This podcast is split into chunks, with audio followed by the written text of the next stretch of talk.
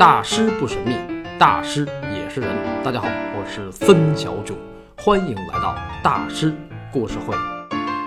这期原定的标题叫《油画的诞生与祖孙风头大航海》，但是后来我觉着这俩事儿一块聊有点糙，因为油画的诞生如果只是聊凡艾克兄弟那点事儿，不如直接百度。而大航海呢，也不仅仅是欧洲人的事儿，这里边事儿还挺多的啊。所以呢，油画的诞生和大航海就得分开聊。说起油画的诞生，非常有意思。佛罗伦萨群星璀璨，是意大利文艺复兴的心脏，但是油画却不是诞生于此，而是诞生在尼德兰，而且还是在15世纪上半期。高工大师的那位远房先祖。西班牙国王卡洛斯一世，一五零零年就出生在尼德兰南部的弗兰德斯的根特是。根特啊，根特祭坛画，根特就是油画的诞生地。哎，所以问题就来了：油画为什么最先出现在尼德兰呢？这个呀，就得说说尼德兰的历史。一般说起尼德兰，都是从十六世纪开始。尼德兰革命啊，奥兰治亲王啊，但实际上，尼德兰革命主要是在北尼德兰，因为荷兰在北边嘛。但是油画的诞生地根特是在弗兰德斯，而弗兰德斯是在南尼德兰。要说火呀，弗兰德斯比荷兰火的要早得多，这是为什么呢？因为弗兰德斯是一方宝地，王室领地，乱世枭雄的。必争之地。文艺复兴战争不断，其实欧洲历史一直都是那样，叮咣叮咣打，一直到二战结束。所以整个文艺复兴期间，真正的弄潮儿不是那些艺术大师们，他们只是才华横溢的手艺人，而那些有作为的国王、教皇、王室后裔，还有大贵族们，才是那个时代的弄潮儿。这些人都是以家族形式出现，他们不光影响了历史。也在不同的程度上影响着艺术，比如美第奇家族，比如卡洛斯一世。卡洛斯一世，十六世纪的欧洲霸主，雄才大略，丰功伟绩。他为什么能那样呢？有一个原因，我觉得至关重要，就是家底儿忒硬了。那都不是拼爹拼妈的事儿啊，那得往上倒。比如他姥姥就是西班牙女王伊莎贝拉一世。但是我今天要说的不是他姥姥，而是他奶奶。卡洛斯一世的奶奶叫玛丽，是法兰西的勃艮第公国的女公爵。这位玛丽女公爵有着正宗的法国王室血统。尼德兰从15世纪下半期起就是她的领地，而从14世纪下半期起，尼德兰南部的弗兰德斯就是他爷爷的奶奶的领地。话说，一三六九年，当时二十七岁的法国四王子菲利普二世娶了个白富美的寡妇，那寡妇是弗兰德女伯爵玛格丽特三世，所以呢，弗兰德斯也就成了四王子的领地。这个弗兰德斯和弗兰德说的是同一个地儿，那地方还翻译成法兰德斯，它的范围大面的说就是由北向南。今天荷兰西南角的泽兰省的最南部，加上比利时西部东西两个弗兰德省到布鲁塞尔，再加上法国北部的一点儿，那个白富美寡妇就是玛丽女公爵她爷爷的奶奶，而那个四王子菲利普二世就是玛丽女公爵的爷爷的爷爷，而四王子的爷爷。就是法国著名的瓦卢瓦王朝的开创者菲利六世。这个瓦卢瓦王朝是一三二八年到一五八九年间统治法国的封建王朝。著名的英法百年战争就是法兰西的瓦卢瓦对英格兰的金雀花。哎，梅尔吉布森自导自演的那个电影《勇敢的心》说的就是金雀花王朝的事儿。哎呀，梅尔吉布森演的华莱士真是好啊！I'm William Wallace for one chance, just one chance。华莱士一句 freedom，惊天动地，气壮山河呀！那个电影里除了梅尔吉布森演的华莱士，还有美丽的苏菲·玛尔所演的王子妃，大家肯定还对一个人印象深刻，就是那个极其凶狠、镇定、充满力量的老东西——英格兰国王长角。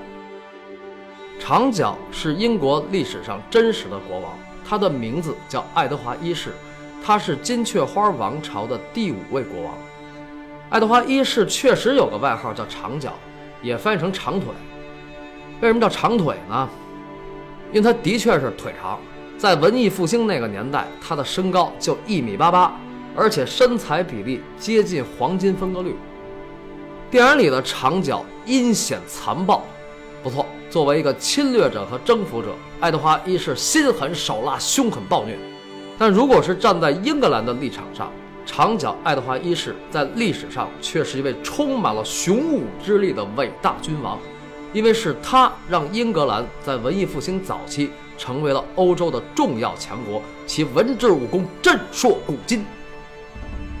这个武功方面就不多说了啊，征服威尔士，入侵苏格兰。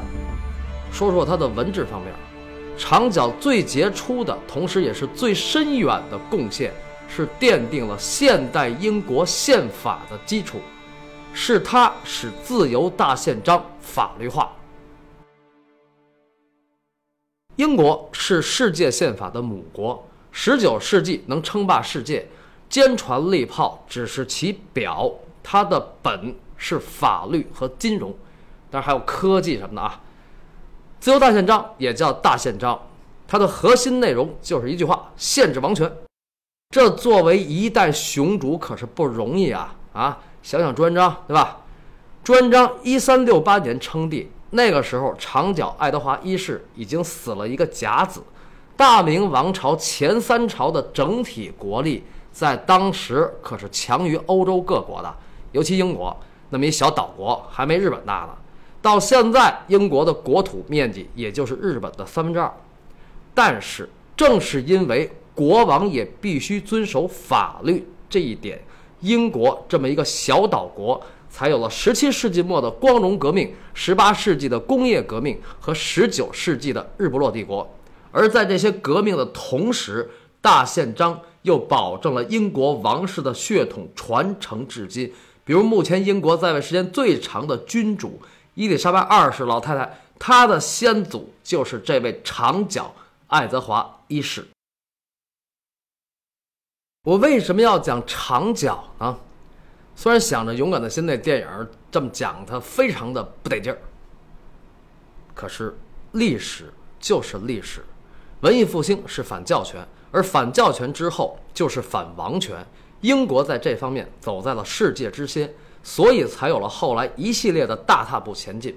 虽然整个文艺复兴期间，英国也没有出现像意大利后三杰那样伟大的大画家，但是国王必须守法，不正是人文主义思想的重要表现吗？不正是千百年来普天之下所有老百姓的心愿吗？好，咱们接着聊宝地尼德兰与乱世枭雄。艺术要兴旺。离不开文化和钱，有文化没钱做不成艺术，有钱没文化做出来的不是艺术。而文艺复兴时期的意大利和尼德兰都是既有文化又有钱。不过，尼德兰低帝国怎么会很有钱呢？那地方老发洪水，弗兰德斯的荷兰语解释不就是泛水之地吗？水不是问题。兵来将挡，水来土屯。荷兰的堤坝不是修得很好吗？所以水并不影响挣钱，而且有水的地方才能生财啊！还记得我在讲梵高系列的时候提到的荷兰飞鱼贸易吗？十四世纪下半期，荷兰财富鼻祖威廉姆·伯克尔斯宗一把鲨鱼刀带来了一个民族的商机。当时的荷兰人口不到一百万，但是有二十万人在北海捕鱼。每年捕捞的飞鱼超过一千万公斤，这个钱呐啊！可是当时整个尼德兰地区最富的，并不是北边的荷兰，而是南边的弗兰德斯。早在三百年前，弗兰德斯就已经富了。这个真的假的呀？一个泛水之地，除了打鱼，还能有别的活路啊？你说的是个毛啊？对，就是毛，羊毛，英格兰羊毛温暖欧罗巴。这是怎么回事呢？尼德兰西临大西洋，对着英格兰，而弗兰德斯是离英格兰最近的地区。早在十一世纪末到十二世纪，弗兰德斯就已经发展成为欧洲的毛纺织业中心。他们的原料羊毛就是来自于英格兰。到十三世纪末，羊毛税占了英国王室年收入的百分之七十。所以，羊为什么能吃人呢？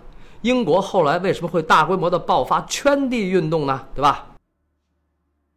所以呢，到了十五世纪上半期，荷兰的飞鱼贸易和弗兰德斯的毛纺织业。就成了尼德兰的两大支柱型产业，而玛丽女公爵的爷爷啊，这会儿说到他爷爷了啊，勃艮第公爵菲利三世，终于在1428年到1443年间吞并了整个尼德兰。从1443年开始，尼德兰就成了勃艮第公国的经济支柱。那时候，英法百年战争已经快打完了。其实这个英法百年战争呢，实际上就是一场旷日持久地争夺弗兰德斯的羊毛战争。这里边，菲利三世可是发力不小啊。说到这个菲利三世，大家肯定对他没啥概念，但是我要提另一个人，大家肯定不陌生。此人就是名垂青史的、千古传颂的法兰西民族女英雄圣女贞德。除叛国之外，我无所畏惧。为了法兰西，我视死如归。英法百年战争中，贞德十七岁领导法军抗英，十八岁被俘。一四三一年五月三十号，十九岁的贞德在法国鲁昂惨死于火刑。当时鲁昂是英军的地盘。人固有一死，但是贞德也许没有必要这样死。如果他在战场上壮烈牺牲，那是一个战士的荣耀和归宿。可他是被俘以后，被人用四万法郎卖给了英格兰人，因为俘虏他的不是英军，而是勃艮第军，而卖他的那个人是个法国人，而且还是瓦罗瓦王朝的后裔。这个人就是卡洛斯一世他奶奶的爷爷菲利三世。这等于出卖啊啊！狼心狗肺、叛国罪啊！搁中国古代逮着就得凌迟处死加诛九族。嗯，诛九族这事儿先放一边。首先，出卖贞德并不是菲利三世一个人的事儿，还有当时的法国国王查理七世。这个查理七世是瓦罗瓦王朝的第五位国王。一四三零年五月，贞德领导的法军在英军和勃艮第军的双重进攻下独立难支。但是查理七世就是不发援兵，估计他那时候可能是想着投降呢。啊，这人的性格比较的阴柔，有时候阴险。可是同为瓦罗瓦王朝后裔，那勃艮第公爵菲利三世为什么要联英抗法呢？而且法兰西的瓦罗瓦跟英格兰的金雀花可是有世仇的啊，这事儿菲利三世肯定是知道啊。在英法百年战争的初期，有一场重要的收尾战，叫普瓦捷会战，发生在一三五六年九月。当时，二十六岁的英军统帅黑太子爱德华以一千八英军击败八千法军，最后生擒法军统帅。黑太子一战成名，他就是长脚爱德华一世的重孙儿。那个法军统帅就是当时的法兰西国王约翰二世。他可是菲利三世的亲太爷啊！这个约翰二世被英军俘虏以后，最终死在了英格兰。这是先王之耻啊！难道菲利三世不记得了吗？其实呢，不管是菲利三世还是查理七世，这事儿他们谁都记得，因为他们俩是亲戚，他们俩的爷爷是亲哥俩。都是约翰二世的儿子，而且都参加过普瓦捷会战。但是架不住两家有世仇啊啊！近了说，一四一九年还没有当上国王的王太子查理跟菲利三世他爸在塞纳河北岸的蒙特罗桥约好了谈判，结果呢，菲利三世他爸遇刺身亡。然后远了说，这俩人从爷爷那辈儿开始就不对付，因为普瓦捷会战以后，查理七世的爷爷当了法兰西国王，也就是查理五世，因为他是长子。那么查理五世死后，由儿子继位，就是查理六世。于是菲利三世的爷爷就做了摄政王，但这查理六世吧有间歇性精神病。那菲利三世的爷爷就是当初娶了那个弗兰德斯白富美寡妇的菲利普二世。那弗兰德斯风水宝地，财源滚滚，再加上菲利普二世又那么资格老，家有实权，所以他就想了：小查啊，查理六世，我这个小侄儿。你年轻没能力不说，还有病，那那你凭什么当国王啊？这事儿不如我来，所以他就跟英格兰结盟了。时间是在一三九六年。这事儿是不是跟明成祖朱棣有点像呢？朱棣反建文帝的靖难之役始于一三九九年。那当然啊。朱棣造反也是没办法，因为建文帝确实是想做了他。不过呢，全世界的王室也确实都差不多。十四世纪末，当东亚的大明王朝和西欧的法兰西都出事儿的时候，英格兰也没闲着。金雀花王朝在这时候也分成了两波，分成了兰开斯特家族和约克家族。哎，这俩家族都是长脚爱德华一世的后代。长角一三零七年去世，死后三十年，英法百年战争爆发，一直打到了十五世纪中叶。兰开斯特家族和约克家族没等这战争彻底打完，为了王位就正式开撕，于是就有了三十年的玫瑰战争，也叫蔷薇战争，一直打到了一四八五年才结束。最后两家终于联了姻，携手走向了英国文艺复兴的新时代。这段事儿一百多年后。被伟大的莎士比亚写了个剧本，叫《亨利六世》。好，咱们接着说菲利三世。那菲利三世难道为了上边那些事儿就可以叛国吗？这个国情不同，时代也不同，所以他那事儿在当时不算叛国。而且菲利三世呢，在历史上还有一个不错的绰号，叫“好人菲利普”。这是怎么回事呢？请听下集，《王室后裔爱艺术》。